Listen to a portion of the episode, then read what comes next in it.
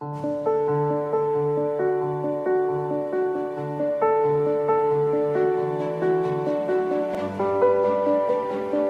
Santo Evangelio según San Lucas.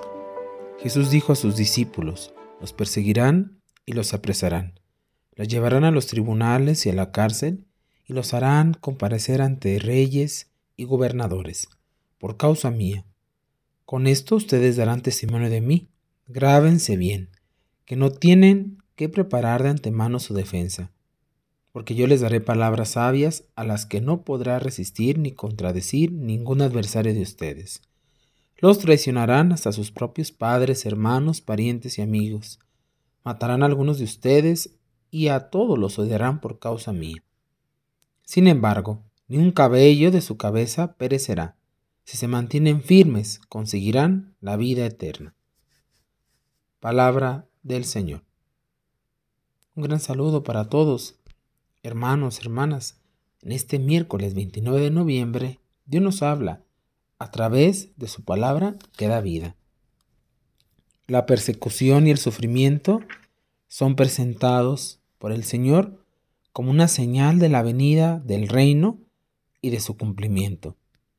En la situación de lucha y de prueba, nosotros los creyentes auténticos nos debemos de mantener sólidamente anclados en Cristo. Es como ese signo que se utiliza a veces en los ornamentos sacerdotales, un ancla, haciendo referencia al ancla de la fe, esa ancla que mantiene el barco para que no se vaya por alguna corriente en el mar. Así debe de ser nuestra fe. Anclados en Cristo, y de Él vamos a recibir su espíritu, la fortaleza y la sabiduría que necesitan para dar testimonio de la verdad frente a los acontecimientos escatológicos, es decir, del final de los tiempos. Lucas mantiene su característico sentido de optimismo frente al momento que es de rendir cuentas. Por eso, en las descripciones que presenta, los matices oscuros de la situación dramática están suavizados por las pinceladas luminosas de la esperanza. Esperar contra toda esperanza. Todos los odiarán por causa mía. Sin embargo, ni un cabello de su cabeza perecerá. Es decir, al final de cuentas, Dios se hace presente en las situaciones difíciles de nuestra vida, donde parece que ya no hay una luz, que ya no hay esperanza. Dios se hace latente ahí.